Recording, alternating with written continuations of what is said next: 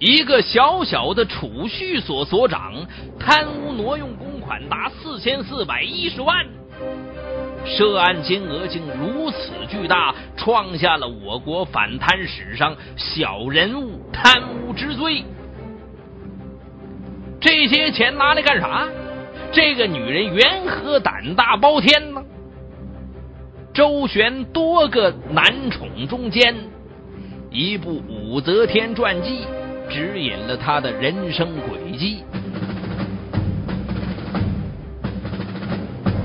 敬请收听《雷鸣拍案》，为您解读四千万包养六面手，储蓄所长女皇梦。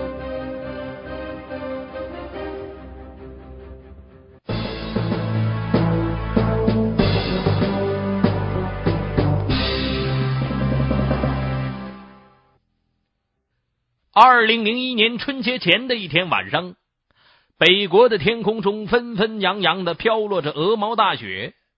赵铁侠正在一家酒店满头大汗的与朋友吃着火锅，忽然他接到了老情人工商银行赵东支行副行长林海的电话。林海告他，经支行领导研究决定，让他。当工行赵东支行第八储蓄所所长，过两天就要宣布了。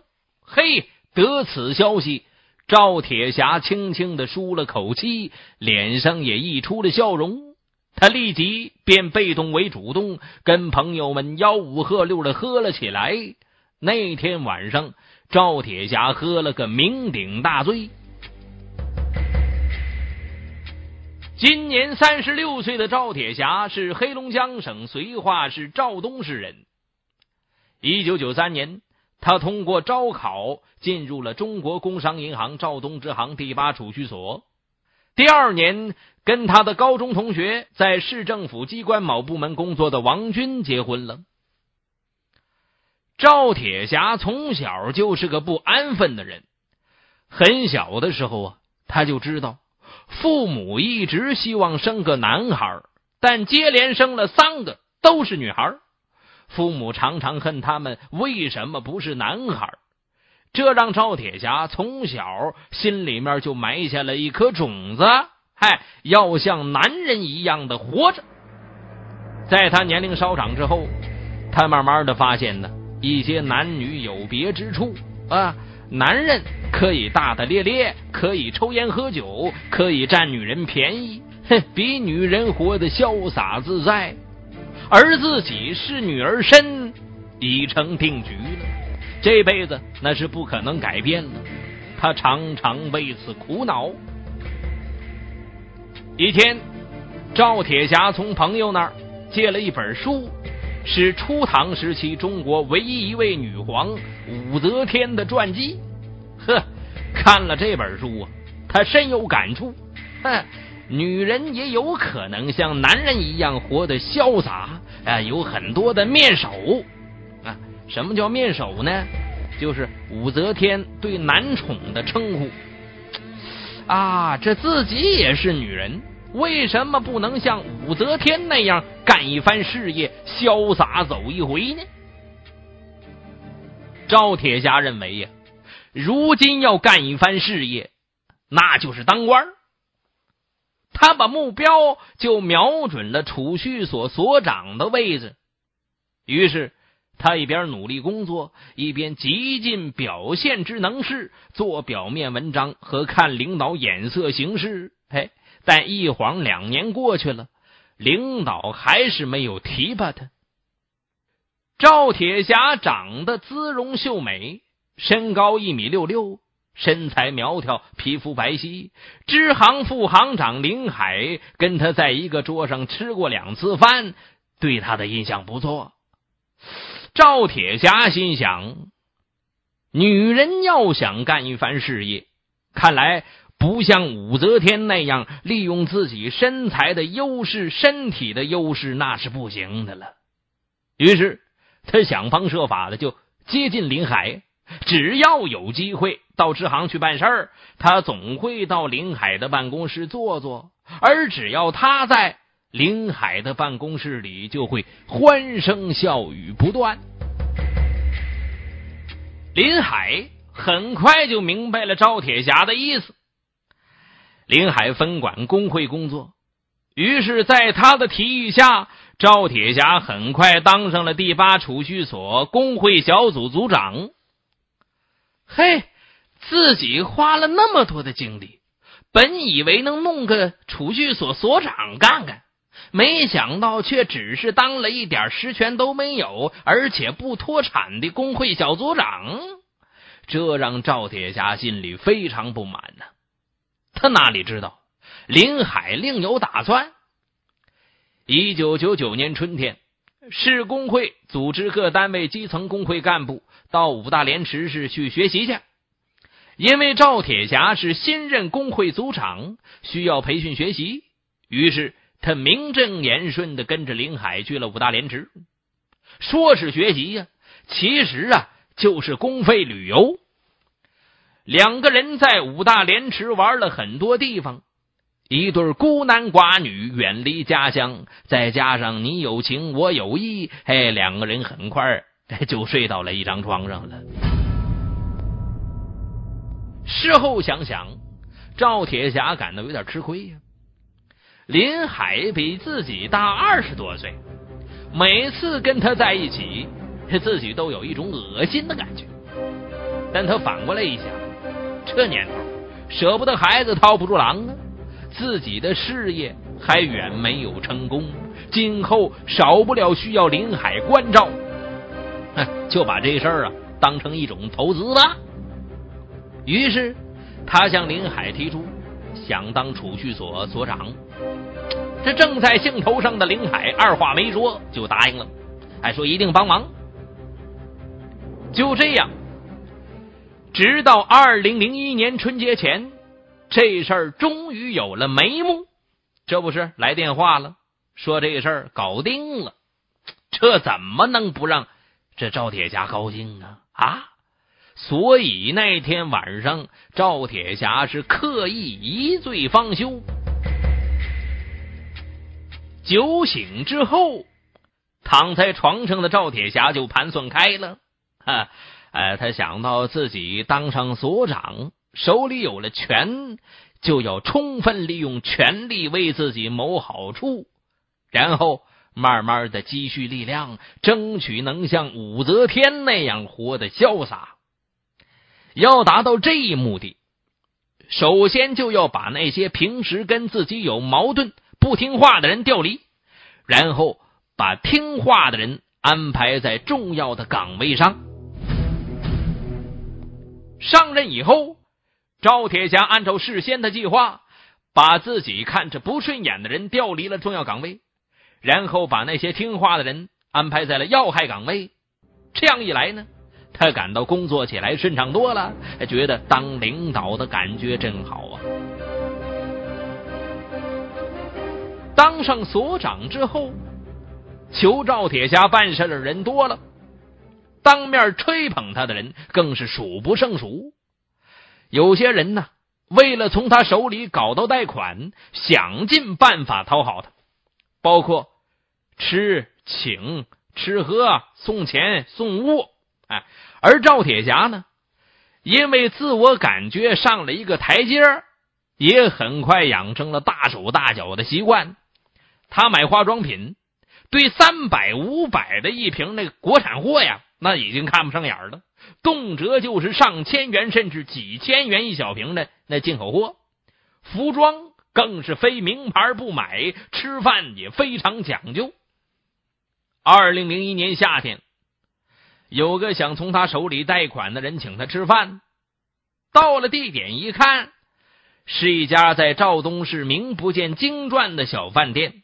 哎，他找个理由就要走，这副所长王敬东就劝他。哎呀，呃，铁侠呀，既然来了，还是进去应付一下再走吧。嘿，谁知道啊？他指着王敬东的鼻子就大骂一通。嘿，真没见过你这样没出息的，什么饭都吃。如果人家请你到厕所里面共进晚餐，你也去？就这样的人，我一看就知道是个没出息的货啊！还想贷款？他说完，拂袖而去。刚当上所长的时候，赵铁侠出门办事打的，但没过多久，他就感到哎，这打的不方便，而且没面子。于是，他就想办法以储蓄所的名义买了辆桑塔纳轿车，成了整个肇东支行第一个拥有专车的储蓄所所长。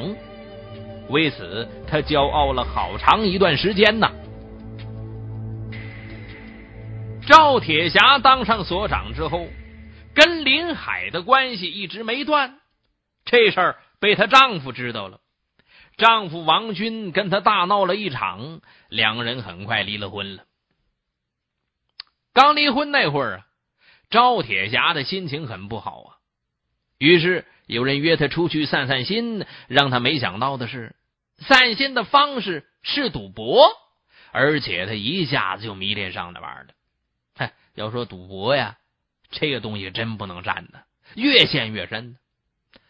这些人呢，赌的很大，赵铁侠总是输多赢少，那点工资很快就输没了，没钱怎么办呢？这当然难不住一个储蓄所所长了。于是，他利用手中的权力，开始从银行借钱赌博，一借就是十几万元。很快就欠下银行近百万元的债务，这下子赵铁侠傻眼了，怎么办呢？只能继续想办法从银行里面搞钱呗。怎么搞啊？再像原先那样搞，必须得还不说，还解决不了问题。内行的赵铁侠当然有的是办法啊，只是需要有人配合。虽然储蓄所关键岗位上都是自己的人，但如果想办法从银行搞钱，那是违法犯罪的事儿。他们会听自己的吗？赵铁侠这心里没底儿啊。这天晚上，老情人林海又约他出去鬼混。林海快退休了，已经对他没什么大用了。让赵铁侠这找个理由就给推了，但这事儿啊，却给了他一个启发。嗯，自己这俘获林海靠的是色相，哎，要不然他会如此鞍前马后为自己卖命。如果想要储蓄所的那些人配合自己从银行贪污挪用公款，看来呀，也得用这个办法才行。哎，先把他们哄上床，然后就不怕他们不听自己的。实在不行，就可以加上共同的经济利益。哎，我就不信这世上有刀枪不入的人。二零零一年秋天的一天晚上，赵铁侠单独约请副所长王敬东吃饭，然后他假装喝多了。让王敬东送他到宾馆的房间里休息。进入房间后，他敞开了衣服。王敬东本来也不是什么正经人，两人平时关系也不错，早就眉来眼去了。见赵铁侠如此动作，他再也忍不住了。一切都没有意外的发生了。事后，赵铁侠躺在王敬东的怀里说了：“哎。”我现在是你的人了，京东啊，姐有个忙你得帮啊！啊，什么事儿？这王京东拍着胸脯说了：“啊，说，愿为你两肋插刀。”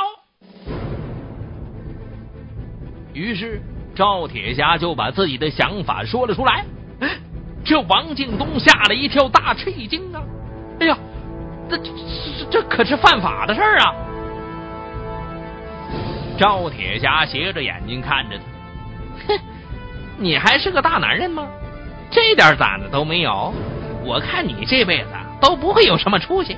哼，没有点难度，我会找你帮忙。你我在银行工作多年，难道你就没有看出银行管理上的各种漏洞？只要我们谨慎点儿，保管不会出问题。这王敬东一想也是。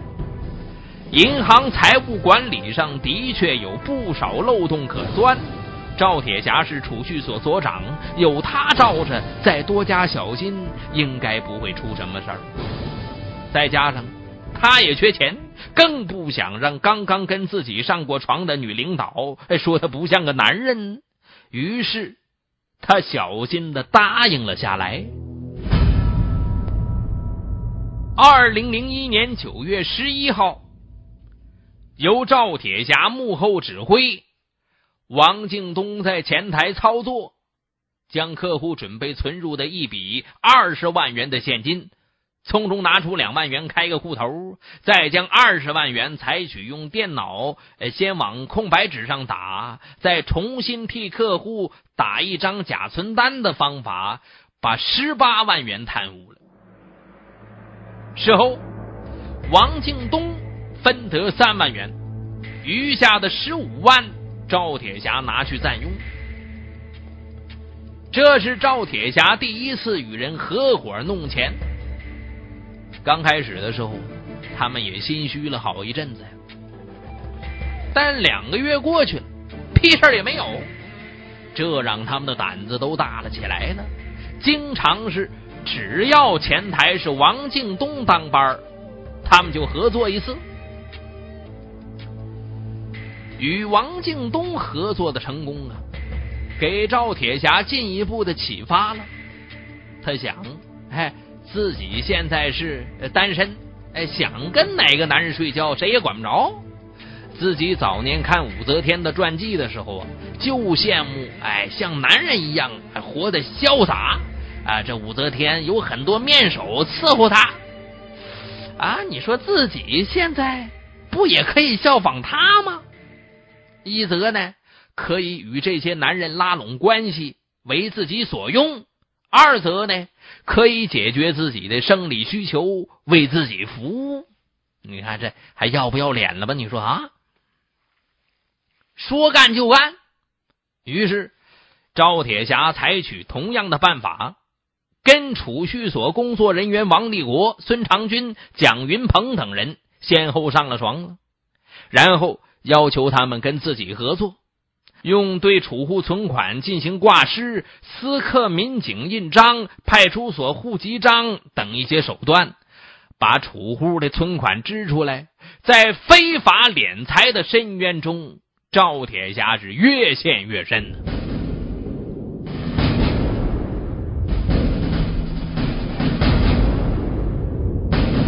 到了二零零五年四月份。在赵铁侠当所长的四年半时间里，共截留储户存款二百七十三笔，总金额达四千四百一十万元，四千多万。赵铁侠把林海、王敬东等五个男人都看作是自己的面首，分别给他们定下宠幸的日期。啊，从星期一到星期五，每天宠幸一个人。他们五人呢，也互相知道与赵铁侠的关系，哎，但就是甘心的被他玩弄于股掌之间。哼，你说这女人厉不厉害吧？二零零四年夏天的一天，因为争着被赵铁侠宠幸，王立国和江云鹏两个人还闹起了不快。赵铁侠那可不允许有这样的事发生，于是恩威并施，把两个面首整得服服帖帖的。哎，看着两个大男人在他面前低眉顺眼的样子，他感觉到一种武则天式的成功啊，真好啊！一天，赵铁侠碰巧听到两个邻居悄悄的议论他私生活糜烂的事儿。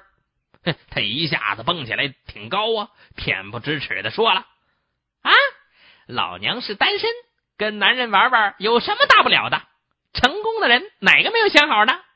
只许男人养小蜜，就不许女人养面首。有本事你们也像我这样玩去！”呵呵，直气的那两个邻居都说他太张狂。话是这么说呀。实际上，赵铁侠跟上级和手下的人在一起也玩腻了。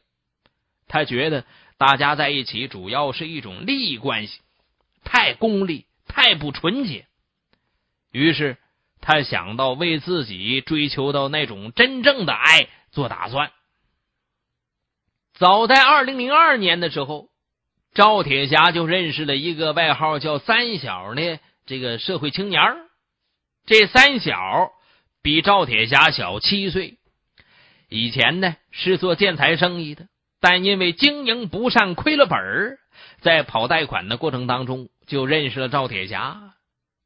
赵铁侠觉得这三小虽然只是个无业青年。但他人长得年轻帅气，头脑灵活，哎，特别有男人味儿，那是自己那些面首那没法比的。反正自己现在也是单身，总不能跟那些面首厮混一辈子吧？哎，不妨把他当做丈夫来培养。于是，他对三小主动的投怀送抱，三小成为了他最宠幸的面首。这储蓄所所长向自己投怀送抱，这让三小是既惊又喜呀。惊的是，他有些不敢相信这是真的；喜的是，如果靠上储蓄所所长这棵大树，以后自己还愁钱吗？啊！哎，于是两个人各取所需，一拍即合。谁知道啊？赵铁侠一不小心怀了孕了。而三小呢，为了能拴牢他，哎，说那是他们的爱情的结晶，坚决不同意他去做人工流产。这赵铁侠以为三小这真是对自己动了真感情了，为了表达自己的爱，他竟然答应了三小的要求，不顾别人的闲言碎语，硬是生下了这个孩子。据他自己说呀，这孩子是三小的。但实际上，只有天知道这孩子是谁的，因为他在与三小鬼混的同时啊，还一直与其他的面首保持着不明不白的关系。有了孩子以后，赵铁侠在用贪污挪用来的公款为自己买来各种高档物质享受的同时，又替三小和自己在哈尔滨、沈阳和大连等地买了别墅。这几年呢，他们光是各种高档进口轿车就换了五辆，基本上不到一年就换一部车。为了让三小有个固定的、稳定的工作，他还出资一百四十多万，为三小买下了肇东市五站，哎，一直到哈尔滨市客运路段的运输经营权，交给他经营。他自己呢，一副。哎，幕后大老板的做派，平时基本不上班，工作全靠电话指挥。如果到储蓄所去，哎，那肯定是又要搞钱了。赵铁侠的所作所为呀，很多人看在眼里，气在心上，但是敢怒不敢言呐。二零零五年年初。他刚因工作关系调离第八储蓄所，就有人写信向绥化市反贪局举报了他的问题。结果一查，竟然查出他贪污挪用公款达四千四百一十万。哎呦我天，惊天大案！一个小小的储蓄所所长，涉案金额竟然如此巨大。这创下了我国反贪史上小人物贪污之最。经检察机关半年多的追缴，追回赃款赃物一千二百余万元，余下的三千二百万元都被赵铁侠等人肆意挥霍掉了。二零零六年六月十九日，赵铁侠贪污挪用公款一案。在黑龙江省绥化市中级人民法院开庭审理，因案情复杂，没有当庭宣判。但是赵铁侠就算真的有武则天的本事，恐怕也逃不脱法律的严惩。